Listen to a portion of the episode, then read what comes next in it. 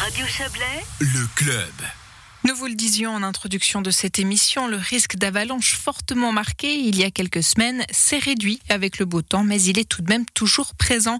Il ne faut pas croire que les randonnées, par exemple, sont désormais sans danger, comme nous l'explique Robert Bolognesi, nivologue et directeur du bureau d'études valaisan Météorisque. On peut vraiment pas dire qu'il soit nul. En tout cas, il y a une grande différence selon l'altitude. C'est-à-dire qu'en dessous de 2000, 2200 mètres selon les massifs, le manteau a en effet pris la pluie, mais il a pris aussi le froid, donc la neige a, gelé en surface. Et actuellement, on a des nuits qui sont bien froides, donc euh, une bonne baisse de température en surface, ce qui fait qu'à basse altitude, on a quand même encore de la neige et on a un manteau qui est relativement stable, avec des bonnes conditions. Et puis au-dessus de 2000, 2200 mètres, là c'est différent, c'est-à-dire que la neige n'a pas pris la pluie, mais au contraire euh, ben, des nouveaux apports en neige.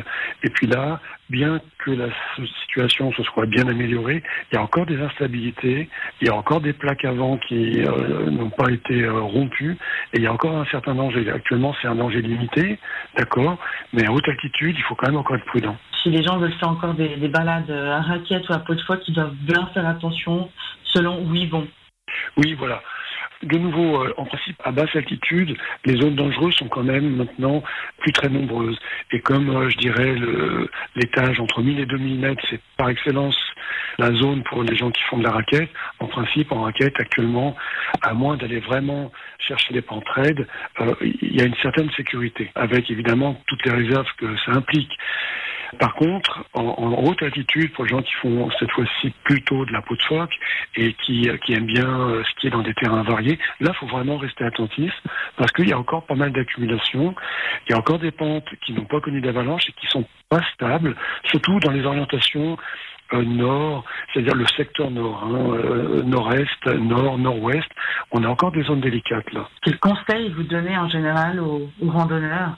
Alors déjà, le, premier conseil, c'est de bien s'informer euh, en consultant le bulletin Avalanche sur le degré de danger et sur les conditions d'enneigement et de d'instabilité pour la région où ils vont aller euh, faire leur randonnée. Deuxième chose, être bien équipé, c'est-à-dire avoir le matériel de sauvetage euh, que qu'on doit toujours emporter, être deux ou à trois personnes, trois c'est idéal, et puis choisir des itinéraires dans lesquels on a encore du choix à partir du moment où on s'est engagé éventuellement ce que j'appelle des portes de sortie. On avait pensé sur tel sommet, par exemple, mais euh, sur le terrain, on se rend compte que les conditions sont tout à fait comme on pensait, euh, que la neige s'est vraiment accumulée en, quantité euh, qui n'était pas prévue. Et à ce moment-là, il faut avoir une alternative, c'est-à-dire on va prendre un, un itinéraire qui sera nettement moins engagé.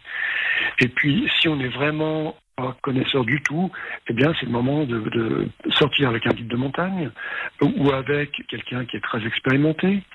Et puis si on veut quand même aller se promener tout seul, alors à ce moment-là, il faut choisir des terrains qui sont peu raides, très peu exposés, éviter les très grands versants, éviter les parcours euh, dans des pentes raides, par exemple sous l'école, des choses comme ça, et, vraiment être euh, très très réservé quant au choix du terrain.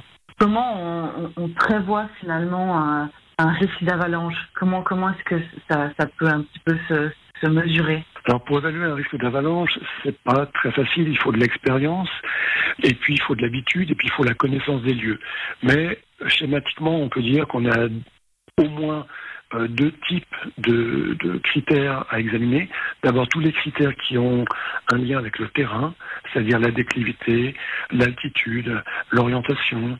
Euh, est-ce qu'il y a des, facteurs aggravants dans le terrain, c'est-à-dire par exemple une, falaise, une barre rocheuse, un torrent, euh, des séracs, des crevasses, qui font qu'en cas d'avalanche, les conséquences vont être encore aggravées. Donc quand on considère tous ces éléments de terrain, on peut se rendre compte si on va s'engager dans un terrain qui peut être dangereux. Et ensuite, on s'occupe du manteau neigeux, on va essayer de comprendre comment il est constitué, où est-ce que la neige s'est accumulée récemment, où est-ce qu'on peut avoir des fragilités et où est-ce qu'on peut avoir des ruptures. Alors évidemment, ces deux appréciations du terrain et des conditions nivologiques bah, demandent de l'expérience. Il faut euh, bah, bien se renseigner, il faut euh, aller dans le terrain progressivement, il faut lire tout ce qui a été publié sur le sujet, il faut demander conseil aux plus expérimentés et aux plus anciens. Et puis peu à peu, on se forge une, une connaissance et peu à peu, on est capable d'évaluer le risque. Robert Bolognesi était interrogé par Valérie Blom.